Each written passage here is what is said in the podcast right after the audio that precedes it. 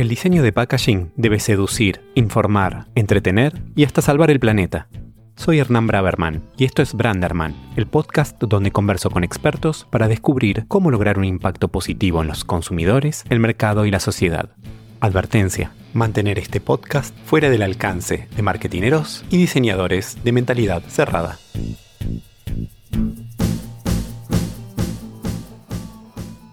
¿Cómo será el futuro del diseño de packaging?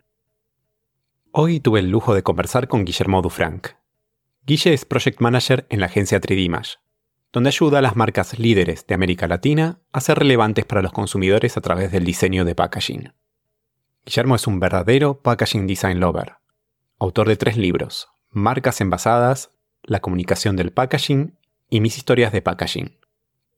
Le apasiona compartir su conocimiento en conferencias y workshops sobre diseño, innovación y design thinking en empresas, universidades y eventos internacionales.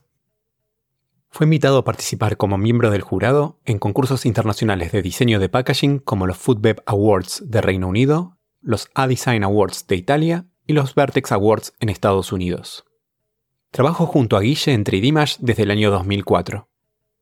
En este episodio tuve la oportunidad de conocer con mayor detalle su trayectoria en el mundo de las marcas y conversar acerca del rol del diseño de packaging en el proceso de branding. Con ustedes, Guillermo Dufranc.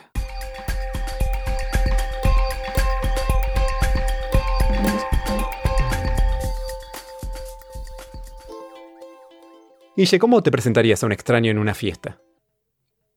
Y es una pregunta interesante porque mi respuesta es bastante simple. Yo le diría que hago diseño de packaging, sobre todo diseño gráfico de packaging, y la mayoría va a necesitar un poco más de explicación. Cuando le digo que, bueno, puedo hacer el diseño de etiquetas de un envase de yogur o una botella, piensan que soy o el que la imprime, o el que la fabrica, o el que hace el producto que está ahí adentro como que a veces es difícil que la gente entienda que el diseño es un proceso intelectual que lleva a tener un montón de decisiones y de procesos creativos, estratégicos, para elegir correctamente los elementos que pueden construir una percepción de marca interesante para hacer que los productos sean atractivos. Así que si me tuviese que definir sería un creador de imágenes atractivas basadas en la estrategia para que los productos sean deseados. Buenísimo. Y decime, ¿cómo fue el camino que te llevó a dedicarte a este mundo de las marcas y el diseño de packaging? La verdad es que yo no sabía que me atraía tanto el diseño de packaging hasta que me di cuenta que desde muy chico había ciertos indicios que indicaban que, yo iba a ser diseñador de packaging. Uno de los primeros que recuerdo fue que un vecino me mostró una colección de marquillas de lo que eran las etiquetas de cigarrillos y un amigo de mi hermano me regaló una caja llena de eso y me entusiasmó y empecé a coleccionarlas. Y después, cuando viajaba a Brasil, también me atraía mucho todo lo que era el diseño de los envases de Brasil, que eran completamente distintos a lo que yo conocía. Cuando no internet era difícil acceder a, a ver productos que uno no estaba habituado a verlos en el supermercado. Y por otro lado, recuerdo cuando tendría unos 12 años, terminaba la primaria, estaba en Villa Gesell y había salido la campaña primera de, las etiquetas de Seven Up con Fido Dido. Y yo le pregunté a mi hermano qué tipo de trabajo hacía ese personaje y él me dijo, bueno, como diseño gráfico, como ilustración y me quedó dando vuelta la palabra ahí. Muchos años después empecé la carrera de diseño gráfico y pasado un tiempo y luego de haberme enfrentado a algunos desafíos de packaging me di cuenta que el packaging era algo que me interesaba y, bueno, por eso decidí buscar una empresa como Trimas donde podía dedicarme exclusivamente al packaging. Y posteriormente me acordé de todas esas anécdotas de la infancia y ahí me di cuenta que, que sí, que realmente el packaging había estado siempre en mi vida, siempre me había traído y finalmente el destino me llevó hacia donde se suponía que tenía que ir sin darme cuenta. ¿Cómo dirías que evolucionó tu visión del diseño desde ese momento en el que definiste la carrera, diseño gráfico, te recibiste al día de hoy? Yo al principio lo veía todo desde un costado más naive, sobre todo considerando que la importancia de la estética era el fin en sí mismo. Después en la facultad me di cuenta que lo importante era el mensaje, ¿no? el contenido. Y después de, haber pasado ya más de 15 años dedicado exclusivamente al packaging y habiendo podido entrar en, en conocimiento de otros terrenos que van mucho más allá de lo que es la comunicación visual mediante el diseño gráfico de packaging, entender las necesidades de las empresas, de los negocios, de las condiciones de comercialización y de la importancia de la estrategia y de entender sociológicamente a las personas, a las culturas donde se mueven las marcas y los productos para los cuales trabajamos. Cómo toda esa parte eh, más intelectual es la que explica realmente después cuáles son las manifestaciones estéticas que generan sentido en la mente de las personas. Con lo cual ahora estoy en una etapa de mayor investigación sobre las oportunidades y la construcción de mensajes relevantes para los consumidores y a su vez identificar las oportunidades para crear mejores productos, mejores marcas y también empezar a pensar en qué impacto tienen esas marcas en el mundo. Porque no nos tenemos que olvidar que los productos no solamente aparecen en el supermercado, sino que después tienen una vida posterior de la cual no podemos seguir ignorando. Que quizás cuando yo era chico y pensaba en Fido Dios ni me imaginaba que iba a terminar tratando de resolver cuál puede ser el futuro del diseño en base a la sostenibilidad de un modelo de negocio en el tiempo. Con lo cual el packaging ya no es la manera de conectar con consumidores, sino también la manera de aportar algo en el mundo, donde las empresas tienen oportunidad de hacer algo completamente distinto a lo que se venía haciendo hasta ahora. Me interesaría saber qué es lo mejor y qué es lo más difícil de ser diseñador de packaging. Lo mejor es la gratificación de poder encontrar la solución más adecuada en el momento indicado para que el cliente sienta satisfacción por la, por la solución que le ofrecemos el cliente, me refiero a la empresa que nos contrata, que las personas como los consumidores lo apropien, que uno lo vea eso materializado en, la realidad y, lo vea funcionando realmente o que alguien luego te comente o lo veas en las redes sociales, o sea, ver que eso cobró realidad y tiene, y tiene éxito. Y creo que el beneficio aún mayor sería ver cómo eso trasciende las barreras del, del consumo, digamos, si pudiera construir algo más. Lo más difícil puede ser la frustración que uno puede encontrar en querer que algunas de, esas acciones corporativas sean más humanitarias o más consideradas con el planeta, con el consumo, y donde uno pueda llegar a un entendimiento mucho más global de lo que, digamos, lo que se tiene que ocupar las marcas, para crear marcas más humanas, más parecidas al comportamiento de las personas, no, no solamente para llegar a, más gente y vender más, sino para poder crear una comunidad que genere un bien, que tenga un fin aún mayor que solo el de la rentabilidad. Si pensamos en la marca como elemento por ahí anterior al packaging, ¿cuál crees que es el rol del diseño en esa construcción? Yo creo que el rol del diseño es poder construir una realidad mejor o más preferible donde podamos lograr modificar conductas, generar acciones, provocar cambios a través de la comunicación visual o morfológica de los objetos que están hechos para contener algo. Y si eso el diseño le puede dar además una utilidad superior a la meramente del contenedor, o puede transformarlo en otra cosa, en algo útil, creo que ahí es el, verdadero valor del diseño en función del impacto que puede crear en el mundo.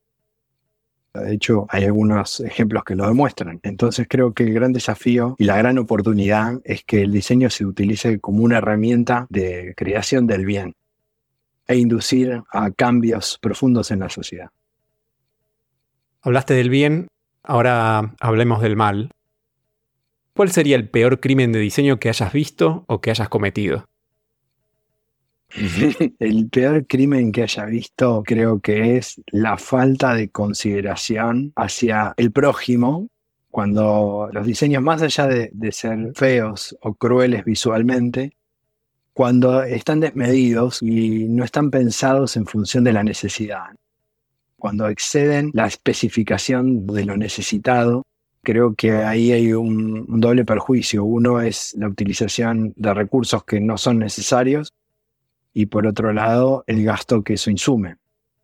Quizás mi, mayor crimen a nivel profesional de diseño fue haber pensado que yo tenía más razón que el que estaba encargando un proyecto y no terminar de entender, de ser como un psicólogo de la necesidad del cliente y ver más allá de lo que él está diciendo, sino tratar de entenderlo y darle seguridad, porque quizás hay cuestiones de contención emocional que van más allá del resultado del diseño, sino que tienen más que ver con entender a las personas y poder darles un marco donde se sientan comprendidos y donde uno pueda acompañarlos sobre una decisión importante y poder ayudarlos a tomar mejores decisiones y no enfrentarlos con las opiniones propias que quizás finalmente terminan siendo las que tenga el cliente, pero sin dejar que el cliente haga su proceso para llegar a esa conclusión y tratar de dárselo por la fuerza. Guille, vos que tenés tanta experiencia, quiero que te imagines que estás frente a un marketinero que quiere lograr un packaging exitoso. ¿Qué le dirías que son los principales ingredientes que necesita tomar en cuenta? Yo creo que la primera de las, de las grandes preguntas es si tienen claro cuál es el rumbo y el rol que tiene ese proyecto dentro del portafolio de, de la compañía. ¿A qué persona le está hablando? ¿Qué función cumple? ¿Cuál es el valor que aporta? Y si no lo sabe, creo que hay que hacer un gran trabajo de investigación y de encontrar propósito porque sin propósito lo más probable es que termines paseando sobre una gran galería de plantillas prearmadas que podríamos clasificarla en, en, distintas categorías de clasificaciones, la divertida, la natural, la clásica. Pero si eso no lo llenamos de contenido, es muy probable que después sea solamente un cuadrito para mirar y no, que no llegue a transmitir lo que tiene que transmitir. Entonces creo que la clave es entender muy bien la propuesta de valor, entender que la diferenciación es lo que nos ayuda a construir una identidad, que la imitación eh, siempre nos va a llevar a una, una segunda versión de otra cosa que es mejor, porque es original.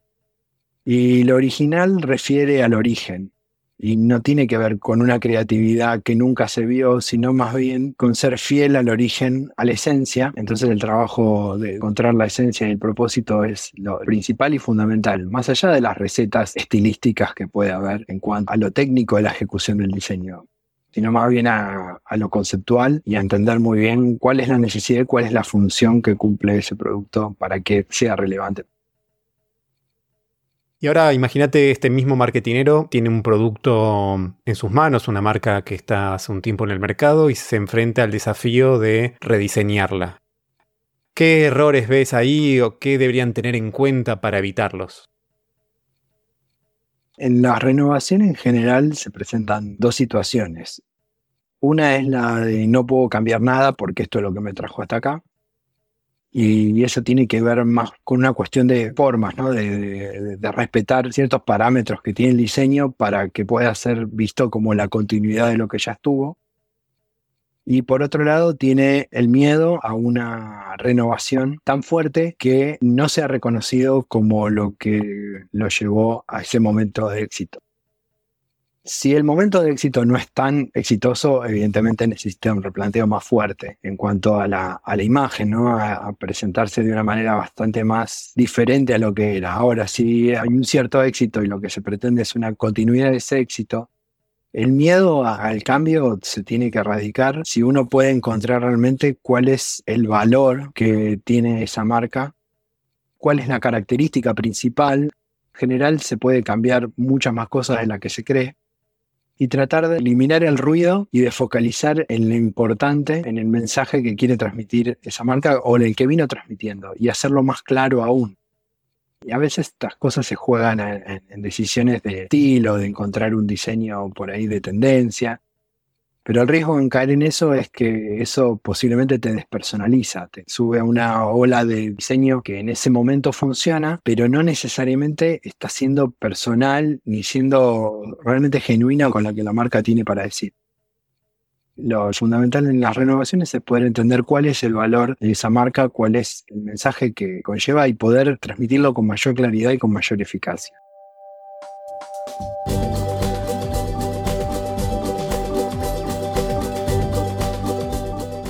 Si el diseño existe para comunicar, eso implica que hay una audiencia. Y esas audiencias van evolucionando. Hoy en día estamos hablando de los millennials, la generación Z, inclusive la alfa. ¿Qué le recomendarías a ese director de marca que se enfrenta a un desafío de seducir a esas nuevas generaciones a través del diseño de packaging?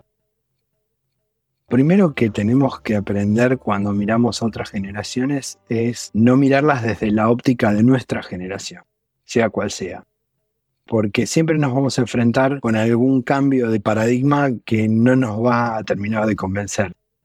Y no, más bien hay que estudiar qué es lo que le interesa a esa generación, por qué le interesa lo que le interesa, y ver de qué manera se pueden articular distintas acciones para poder satisfacer distintas necesidades.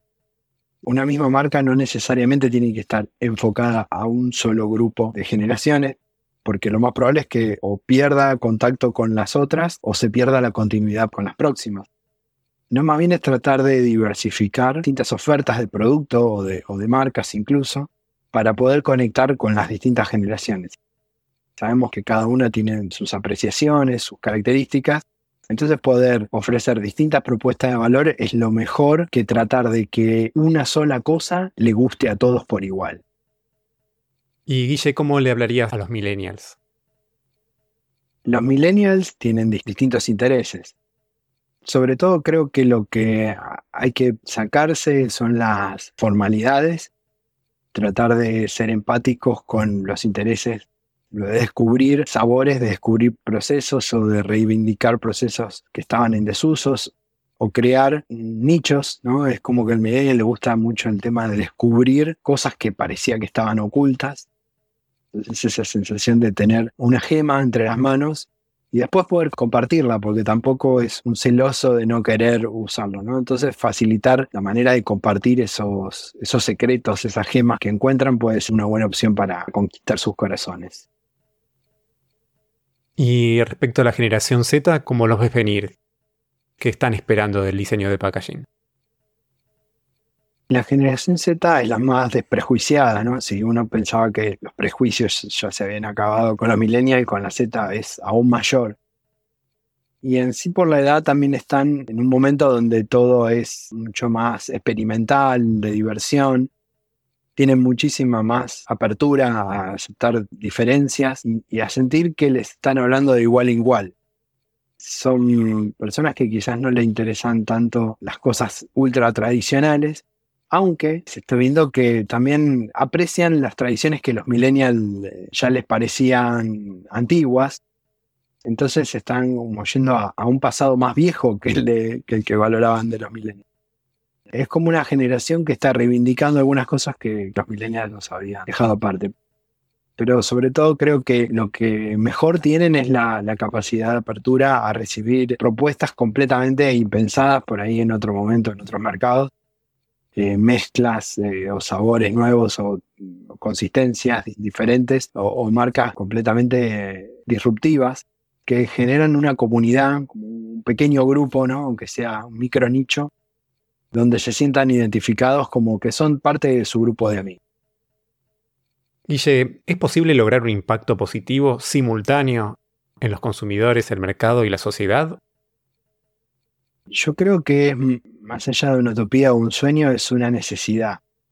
Creo que estamos frente a la mayor oportunidad nunca, nunca jamás vista, donde las posibilidades tecnológicas son tan grandes y tan accesibles que tenemos la, obligación, diría yo, de pensar que el diseño packaging se tiene que transformar en algo distinto a lo que venía siendo desde el punto en que tenemos que repensar la manera en que se envasan, se consumen, se transportan, se fabrican los productos. Yo creo que no es tan imposible si toda la industria y de alguna forma la sociedad cambia en función de este fin, porque un cambio positivo no se va a ver por el esfuerzo de una marca que hace un producto sino que acá necesitamos el involucramiento de las empresas, de los gobiernos y de las comunidades para poder concretar un ciclo de vida en donde los productos, el descarte, el consumo estén pensados de una manera que todo vuelva a servir para algo. Sí creo que no hay una solución, sino que hay múltiples soluciones y esa combinación de soluciones son las que nos van a poder llevar a concretar esa idea que el packaging realmente cumple una función dentro de una cadena de impacto positivo. El packaging por sí solo no, le pidamos tanto porque depende de las acciones de las personas. Me llevaste un poco al, al futuro. ¿Qué cambios crees que vamos a ver en los próximos años en el mundo de las marcas de consumo masivo y su diseño de packaging. El cambio inevitable es que se va a diversificar aún más todavía la manera en que consumimos productos.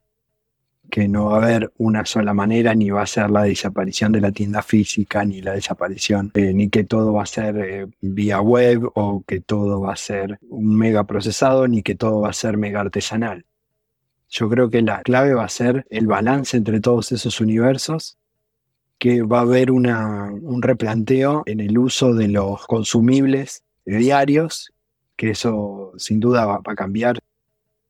Van a haber replanteos a nivel humano, de, de luz y tire en los productos más frecuentes, va a ser cada vez menos frecuente entonces, el desafío es repensar los packaging en función de la necesidad de conservación en el uso y en el consumo. Entonces, los productos que necesiten consumos diarios seguramente van a cambiar o a durables, o a tipo bulto, o a genéricos, o a granel, o posiblemente en, tiendas que ya dispensen directamente productos y no, no envases. Los productos que requieran mayor conservación van a terminar en envases durables y probablemente esos envases durables puedan ser recuperables luego de que se hayan consumido. Y por otro lado, creo que también va a haber una, posiblemente en una reducción del consumo, donde nos, todo nos indica que no es necesario consumir tanto para lograr mayores niveles de felicidad. Guille, ¿qué te inspiró a escribir los libros Marcas Envasadas y la comunicación del packaging? Fue el deseo de compilar todos los pensamientos que había generado en distintos artículos. Y sobre todo lo que me inspiró a escribir todo eso fue tratar de entender en este camino que hice desde el cambio de la percepción estética de los envases a la construcción de mensajes y cómo eso influía desde la percepción visual y, y, sensorial que tienen los envases a construir valores, a construir imágenes, a construir creencias en la mente de las personas. Cómo somos inducidos a creer y a entender eh, las propuestas de valor de las marcas mediante los estímulos que nos provee tanto el diseño gráfico como el diseño estructural de los envases. Así que mi inspiración fue básicamente un, no podría decir que es un estudio antropológico, pero siento que es para ese lado, que es tratar de entender cuál es el efecto cultural que ejercen los envases en las personas. ¿Qué consejo cortito se te ocurre que debería recordar todo diseñador y marketinero al diseñar un packaging y cuál debería ignorar? Uno de los grandes aprendizajes que, tuve en la, en la, carrera y lo escuché de palabras de Norberto Chávez fue que el diseñador no tiene sponsors, tiene clientes. Y ese es un gran cambio que uno tiene que hacer cuando entra al mundo laboral en la facultad uno generalmente está, se premia mucho la creatividad, que el resultado, de, el éxito de un diseño tiene que ver con la originalidad y la capacidad del diseñador en crear algo visualmente impresionante.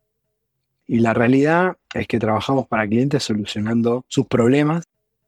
Y lo que sí deberían ignorar es todos los consejos que han escuchado y tratar de crear sus propias conclusiones y no seguir ninguna regla, sino más bien las propias reglas en base a la experiencia que, uno hace, a lo que le resulta a cada uno, porque las fórmulas o las recetas que le funcionaron a otros no necesariamente te van a servir en tu realidad, con lo cual es como cuando te vienen con la respuesta, pero uno no la procesó, entonces no la entendió, no la, no la asimiló realmente, no sacó su propia conclusión. Así que creo que el mejor consejo es tratar de estar siempre en foja cero y recibir toda la información que uno reciba para analizarla como nueva y, y ver qué hace con eso. Guille, ¿cuál es tu próxima aventura? Mi próxima aventura va a ser cuando realmente podamos pensar a las marcas desde una manera global y no solamente desde lo que necesitan el diseño de packaging, sino la manera en que gestiona el comportamiento interno de las personas que construyen la marca, el comportamiento de las personas que consumen esa marca y cómo se desenvuelven y qué es lo que hacen después cuando tengan la conciencia plena de cómo hacen lo que hacen y por qué lo hacen, cuando sean responsables. Y no estoy esperando que los demás lo hagan, sino que estoy dispuesto a trabajar en eso, ¿no? Y, ayudar a que las marcas no solamente necesiten un diseño de packaging, sino necesiten una guía o un acompañamiento total y una reflexión total estratégica en función de su mensaje y de su función que tienen en el mundo y el impacto que generan en la vida de las personas. Guille, muchas gracias. Agradecemos tus palabras y tu experiencia para ir descubriendo este mundo apasionante del diseño de packaging. Bueno, muchas gracias a vos. Espero que les haya resultado interesante, no se hayan dormido. No conté ningún chiste, no hice ninguna broma. Traté de hablar desde el corazón y espero que a alguien le sirva lo que yo digo. Espero que hayas disfrutado tanto como yo esta conversación. Podés chequear las notas del episodio para ver todos los links relevantes. Te invito también a seguirme a través de la cuenta de Instagram y mi website branderman.design. Suscríbete al podcast en tu app favorita para no perderte el próximo episodio de Branderman, el podcast en el que te propongo descubrir cómo lograr a través del diseño de packaging un impacto positivo en los consumidores, el mercado y la sociedad.